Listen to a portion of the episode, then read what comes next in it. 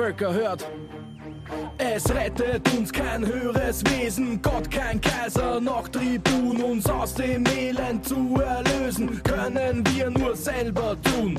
Herzlich willkommen zu Das politische Quartett, der Podcast gegen Notstandspolitik, weil wir drüber reden können, ehrliche Fragen, ehrliche Antworten und weil wir drüber reden müssen. Herzlich willkommen zum politischen Quartett, dem Podcast von uns Sozialdemokratinnen und Gewerkschafterinnen gegen Notstandspolitik. Wir stehen ein bis zwei Monate vor Beginn der sogenannten Herbstlohnrunde, also der großen, der wirklich großen Runde an Kollektivvertragsverhandlungen in Österreich. Und in der Geschichte der Arbeiterinnenklasse gibt es im Wesentlichen zwei extrem umstrittene Themen, die Dauerthemen sind. Lohn und Arbeitszeit. Und nachdem es schon seit Ewigkeiten keine ernsthafte Verkürzung der Arbeitszeiten mehr gegeben hat, wollen wir das Thema ein bisschen genauer aufdröseln. In dem ersten Teil unserer vierteiligen Serie, wo es um Arbeitszeitverkürzung im abstrakteren Sinn geht, werden wir uns damit beschäftigen, was die Arbeitszeitverkürzung für eine Geschichte gehabt hat. Und das werden wir aus sehr unterschiedlichen Perspektiven diskutieren, weil wir mit Ausnahme von Max und von mir irgendwie alle in unterschiedliche Branchen arbeiten. Deswegen sind die Mikros für euch heute, eh, wie schon erwähnt, der Max, Stefan, Dieter und Axel. Geschichte der Arbeitszeitverkürzung. Wie ich schon gesagt habe, ähm, es gibt eine ganz, ganz lange Geschichte von Arbeitszeitverkürzungen. Wenn man sich von die britischen Fabrikgesetze anschaut, wo die Tagesarbeitszeit begrenzt worden ist von 18 Stunden auf 16 Stunden und so weiter und so fort hat natürlich auch in andere Länder ähnliche Geschichten gegeben. Die in Britannien ist halt äh, historisch am besten aufgearbeitet, auch in diesen ach so bösen Schriften von Karl Marx und Friedrich Engels. Wir haben es wieder mal geschafft, oder ich habe es wieder mal geschafft, den Marxismustest der Frau Sachs-Lehner heißt sie, oder? Mhm.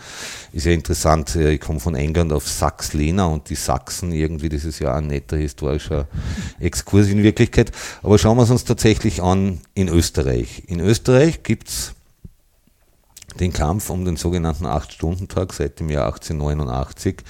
Er hat nämlich tatsächlich angefangen mit dem sogenannten Einigungsparteitag der SPÖ. Es hat nämlich keine Gründungsparteitag der SPÖ gegeben, sondern es haben sich mehrere sozialdemokratische Strömungen vereinigt und einige, eine der zentralen Forderungen, die im Heinfelder Programm, im ersten und im tatsächlich einzigen wirklich sozialdemokratischen Programm dieser Partei, war eine der zentralen Forderungen die Einführung des Acht-Stunden-Tages. Die Umsetzung dieser Forderung hat, wenn ich mir jetzt nicht verrechne, 75 Jahre gedauert. Und es hat einige Zwischenschritte tatsächlich dabei gegeben. Äh, ein wichtiger zum Beispiel war, dass Beamte schon im Habsburger Reich den Acht-Stunden-Tag gehabt haben. Das war aber mehr sowas wie, der ist nicht erkämpft worden, sondern es war quasi ein, ein Geschenk der Obrigkeit, um die Treue der Bürokratie zum Kaiserhaus und damit irgendwie zur Herrschaft zu sichern. Was sicher die wesentlichen, die wesentlichen Kämpfe um Arbeitszeitverkürzung waren, war in, waren die Jahre 1945 bis 1971.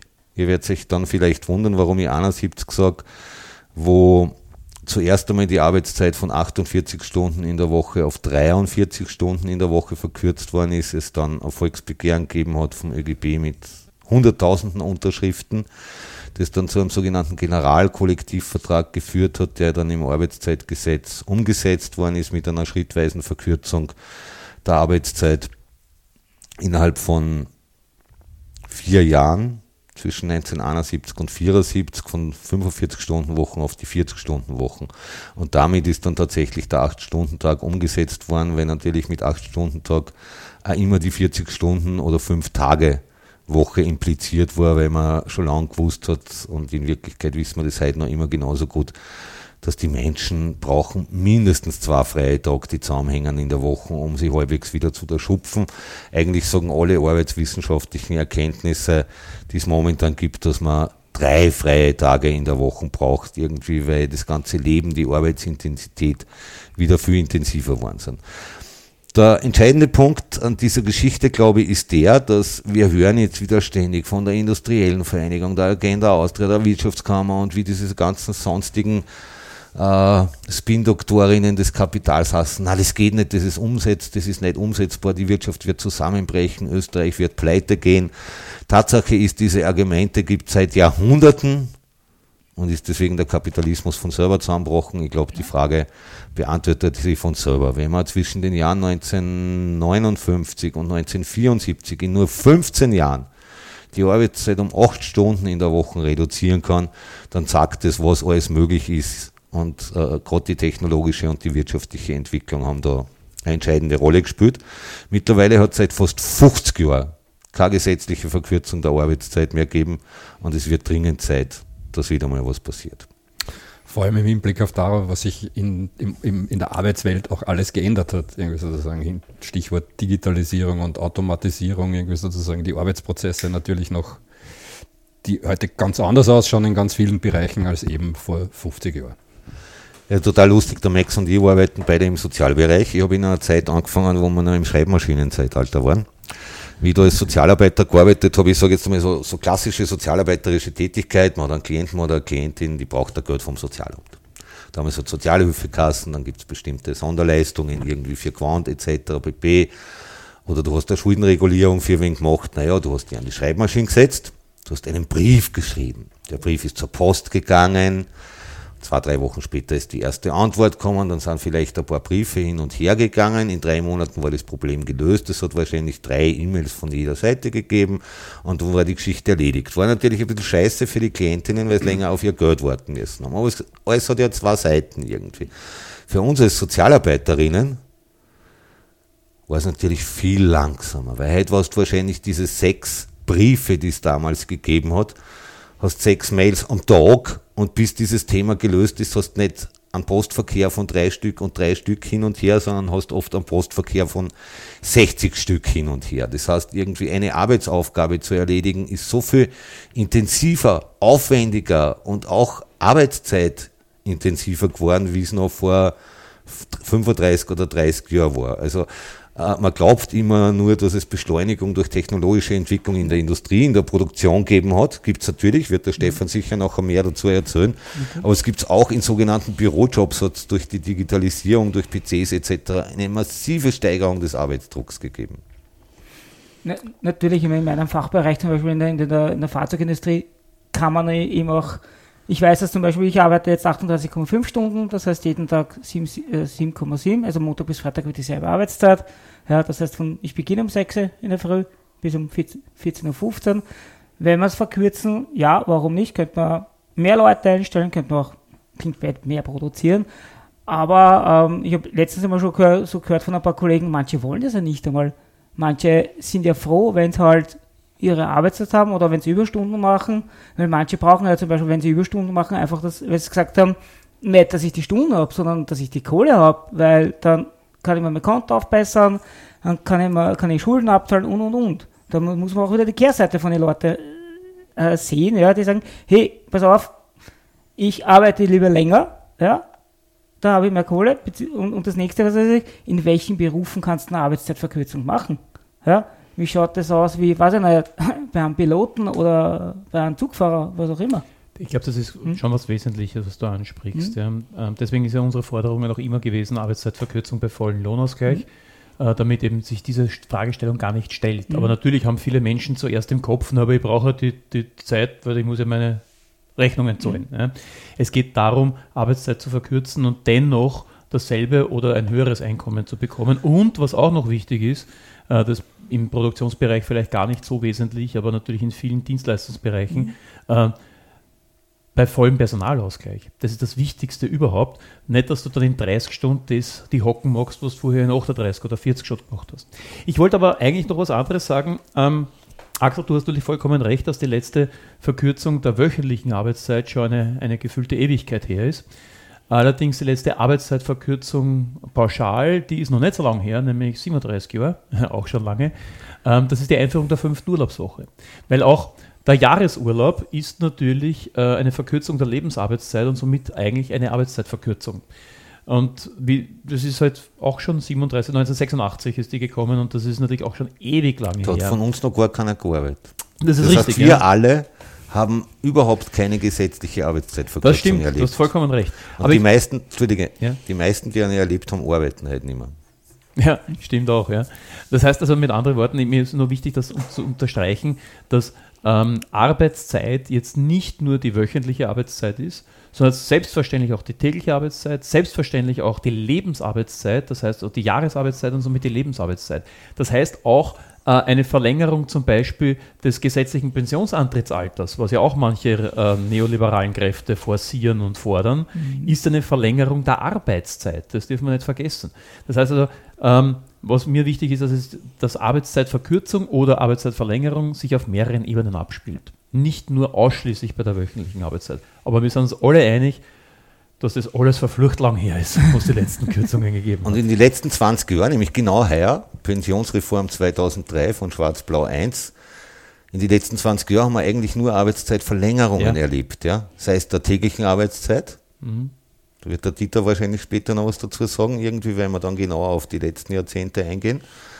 Ähm, als auch der Lebensarbeitszeit, eine massive Verlängerung irgendwie. Zuletzt irgendwie mit der Abschaffung der sogenannten Langzeitversichertenregelung und der geblockten Altersteilzeit, ja, weil, ich meine, es stimmt schon, du bist in der Altersteilzeit, bist du natürlich formal noch beschäftigt, aber real bist du halt bis zu zweieinhalb Jahre früher frei von Arbeit, ja, und frei von Arbeit ist genau das, was eigentlich das Gegenteil der, der, der kapitalistischen Revolution gewesen ist, weil der Marx definiert ja Lohnarbeit, Arbeiterinnen als frei im doppelten Sinn des Wortes. Sie sind frei von Produktionsmitteln und sie sind frei, sich ausbeuten zu lassen. Sie dürfen sich ausbeuten lassen. Und wenn nicht, dann kannst du halt nicht leben. Äh, die Kollegen bei dir, also ich tat sie ganz ehrlich, weil wir haben die Diskussion im Sozialbereich tatsächlich alle angehabt, ja, wo, man, wo viele Leute wirklich Scheiße verdienen und die Kohle total dringend brauchen. Wollen die Kollegen wirklich gleich viel oder länger arbeiten oder brauchen sie mehr Geld? Und sagen deswegen, und sagen deswegen, ich will mehr arbeiten. Ja? Weil das ist ja ein Argument, das man, das man oft hört, auch von, von, gerade von Industriearbeitern, die relativ gut verdienen. Die sagen, naja, ich brauche ich brauch, äh, die Überstunden, dass ich mein Häusl im Müllviertel bauen kann, wo mir jeden Tag der Firmenbus in die Föst fährt irgendwie. Ja? Aber ist das wirklich echt länger arbeiten wollen oder die Kohle brauchen, damit man sie einen halbwegs akzeptablen, menschenwürdigen Lebenszustand leisten kann? Von der gesellschaftspolitischen Dimension von Mehr- und Überstunden da nochmal gar nicht geredet, weil das ist natürlich auch ein ganz ein wesentlicher Bestandteil in der Diskussion, dass uns klar sein muss, irgendwie sozusagen, dass Mehr- und Überstunden mit dazu beitragen, irgendwie, dass Arbeitsplätze gefressen werden. Und, und da auch der neoliberale Gedanke dazu, was wir auch über die Medien ausgerichtet bekommen von diesen Thinktanks wie Agenda Austria und so weiter. Man muss die Überstunden steuerlich noch mehr vergünstigen, als sie ohnehin schon sind. Das ist ein völliger Holzweg eigentlich. Also Absolut. stattdessen, dass wir, dass wir sagen, wir schauen, dass wir weniger arbeiten, um Lebensqualität zu sichern, sagen wir, nein, wir wollen die, die Überstunden noch attraktiver machen, damit die Leute noch mehr hakeln. Oder, oder dieses, dieses Zauberwort ähm, flexible Arbeitszeiten. Ja, So, das haben wir schon mal gehört und so weiter. Na, das ist ja super toll, ja. Sage ich, äh, Entschuldigung, habt ihr schon mal drüber nachgedacht? Ja. Na, na, wie, na wieso? Na, flexibel na, wäre halt Leihwand. Sage ich, na, bei mir in der Firma eher nicht. Ja, weil wir um 6 Uhr Früh beginnen. Ich habe eben Kollegen, die kommen aus Niederösterreich mit einem Sammelboost, den gibt es eh schon seit 30 Jahren. Ja. Und so weiter. Wie, wie, wie soll denn das funktionieren? Und flexibel heißt ja, Chef ruft an, sagt, du, am Sonntag haben wir einen Auftrag drin, jetzt musst du am Sonntag reinkommen. Wenn jemand sagt, du, am Sonntag bin ich aber in Deutschland, sage ich, das interessiert mich nicht. Ja, Genau, genau das ist der Punkt, irgendwie sozusagen. Wie viele Bereiche gibt es irgendwie sozusagen tatsächlich, wo du als Angestellter oder als Arbeiter in einer Firma von einer flexiblen Arbeitszeit profitierst? Wenige. Die meisten irgendwie sozusagen, die davon profitieren oder in den meisten Bereichen profitieren die Unternehmer, die Aktionäre oder wer immer davon. Die absolute Pervertierung dieser flexiblen Arbeitszeiten gibt es ja schon im United Kingdom, in Britannien, die sogenannten Zero-Hour-Contracts, also Null-Stunden-Verträge. Das heißt, du kriegst einen Vertrag, wo drin steht, du bist für null Stunden angestellt, aber damit du irgendwie auf eine Kohle kommst, wirst du hupfen. Du hupfst für eine Stunde irgendwie in die Arbeit, dass du Kohle kriegst, aber wenn du vier Stunden Vorzeit hast, was bei London relativ schnell passiert, weil in London kann sich eh keiner mehr leisten, dass er wohnt. Das heißt, du pendelst zwei Stunden in die Hocken von, keine Ahnung, irgendeinem Ort außerhalb von London. Und im Endeffekt kommst du dann übers Monat aber noch nicht einmal auf ein, auf ein akzeptables Gehalt irgendwie. Ich meine, in einzelne Monate vielleicht schon, wo echt viel zum Tun ist. In andere Monate kannst du scheißen gehen und nur zur Sozialhilfe Wir brauchen nicht so weit schauen wie auf die britische Insel. Okay. Auch ein großer, eine große Einzelhandelskette, die es nicht mehr gibt, ja, aber hat das in Österreich gehabt, Null-Stunden-Verträge.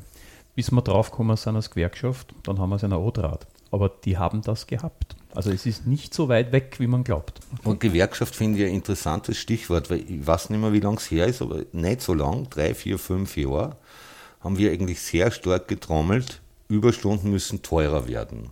Mhm. Es muss sowas geben wie eine, ich nenne es jetzt bewusst so, weil sonst die Neoliberalen eher über den Kopf hauen, so äh, eine Strafzahlung für Überstunden. Sprich, äh, keine Ahnung, einen bestimmten Betrag für jede Überstunde, die zum Beispiel in Gesundheitsförderung geht, die zum Beispiel an die AUFA geht, an die Allgemeine Unfallversicherungsanstalt und an die Pensionsversicherungsanstalt, die wieder für die Rehabilitation von Berufserkrankungen etc. zuständig sind. Es ist total schade, dass diese Forderung wieder verschwunden ist aus dem öffentlichen, aus der öffentlichen das wäre Diskussion. zumindest in einem kausalen Zusammenhang, ne? dass das, was mich krank macht, nämlich die Mehrleistungen und Überstunden, dann auch tatsächlich zweckentsprechend verwendet wird und dann Rehabilitation.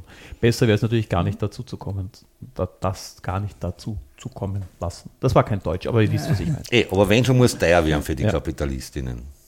Weil genauso ist, weil, weil bei, bei mir in der Firma eben, ich, meine, ich mache auch viele Überstunden, aber ich habe gesagt, ich habe immer eine Regel, ja habe ich Zeit, habe ich Lust, mache ich Überstunden, ja. Habe ich Zeit, dann vielleicht, und, und wenn ich keine Lust, ne, ich, ich brauche nicht einmal Zeit, wenn ich, wenn ich sage, ich will nicht, dann will ich nicht, ja, das sage ich auch meinen Kollegen, weil manche auch, auch vom Jung, äh, einen jungen Kollegen, ne, Überstunde, Überstunde, Überstunde, sage ich erst, nein, sag einmal nein und fertig. Also das Interessante, viele Leute glauben, sie müssen Überstunden ja. machen, wenn es der Chef sagt. Eigentlich heißt es relativ klar, wenn dem keine Person Berücksichtigungswerten Interessen entgegenstehen. Genau. So hast du im Gesetz. Ich wollte noch was zur flexiblen Arbeitszeit sagen. Das ist auch so ein, so ein, so ein Schlagwort, flexible Arbeitszeiten. Was, was heißt flexibel? Da kann viel drunter fallen. Eben die schon erwähnten Null-Stunden-Verträge, das, dann ist das, das, ist natürlich auch eine Art von Flexibilität. Aber wenn wir von flexiblen Arbeitszeiten sprechen, ist es eigentlich, wann ist eine Arbeitskraft einsetzbar? Grundsätzlich. Man muss sich natürlich an die Bestimmungen des Arbeitszeitgesetzes und des Arbeitsruhegesetzes halten, keine Frage. Aber wenn ich gerade jetzt da deinen Bereich hernehme, Stefan, mhm. die, die Metallindustrie, flexibler geht es nicht mehr. Also ein Metallarbeiter kann zwischen 0 Uhr und 24 Uhr von Montag bis Sonntag eingesetzt werden. Mhm. Was, das heißt also maximale Flexibilität. Und jetzt fragt man sich natürlich, wenn die, wenn die, wenn, wenn die Besitzenden, wenn die Fabriken, wenn die, wenn die Kapitalisten von noch mehr Flexibilität äh, sprechen, was sie dann eigentlich damit meinen könnten, weil noch flexibler geht es eigentlich gar nicht. 365 Tage im Jahr wie bei uns Na, im Sozial- und sie, Gesundheitsbereich. Sie, meinen damit ganz einfach Mitbestimmungsrechte zu hm. beschneiden. Oder das heißt, Sie meinen damit jederzeitige Verfügbarkeit. Ja, ja, eh. Ja, genau. Also Mitbestimmungsrechte zu beschneiden. Egal, ob das jetzt das Individuum ist, dass das Individuum sagt, ich berücksichtigungswerte Interessen, also ich möchte nicht, ich kann nicht, ich, ich mache das nicht. Oder auch natürlich kollektive Mitgestaltung, weil natürlich für für äh, besondere ausgedehnte Arbeitszeiten natürlich ähm, der Betriebsrat gefordert ist. Da brauche ich zust zustimmungspflichtige Maßnahme durch den Betriebsrat. Und wenn Sie von Flexibilisierung sprechen, wollen Sie einfach Mitbestimmung weghaben sodass sie alleine darüber bestimmen, wann, wer, wie, in welchem Umfang und welcher Intensität zu arbeiten hat. Um das geht's. Es war ja tatsächlich interessant, dass bei der vorletzten Novelle vom Arbeitszeitgesetz, und ich glaube, das ist tatsächlich das einzige Gesetz, das es gibt in Österreich, wo das möglich ist, weil normalerweise heißt es ja, Gesetz darf nicht verschlechtert werden. Und im Arbeitszeitgesetz gibt es zig Paragraphen, wo drinnen steht, kann durch, Betriebsver kann durch Kollektivvertrag oder sogar durch Betriebsvereinbarung geändert werden. Und geändert hast automatisch auch, dass du das verschlechtern kannst. Ja, das war der erste Teil unserer Serie zu Arbeitszeiten, zu Arbeitszeitverkürzungen. Beim nächsten Mal werden wir uns ein bisschen mehr mit den Entwicklungen der Arbeitszeit in der jüngeren Vergangenheit beschäftigen. Ähm, hat euch unser Podcast gefallen? Gebt uns auf Facebook, auf Twitter ein Like, folgt uns, dann kriegt ihr mit, wann der nächste Podcast ist. Ihr kriegt es natürlich auch automatisch, wenn ihr auf irgendeinem von den sogenannten Podcatcher folgt. Ihr findet es auf unserer Website, dort könnt ihr es auch kommentieren, da freuen wir uns immer besonders drüber, genauso wie wenn es uns eine Rückmeldung gibt. Äh, per E-Mail an kontakt.aufwiderstand.at. Das ist übrigens auch die Adresse unserer, unserer Webseite auf widerstand.at. Und damit verbleiben wir schon wieder mit einem klassenkämpferischen heute Auf, auf Widerstand. Widerstand. Völker hört. Es rettet uns kein höheres Wesen, Gott kein Kaiser, noch Tribun, uns aus dem Elend zu erlösen, können wir nur selber tun. Herzlich willkommen zu Das politische Quartett, der Podcast gegen Notstandspolitik, weil wir drüber reden können, ehrliche Fragen, ehrliche Antworten und weil wir drüber reden müssen.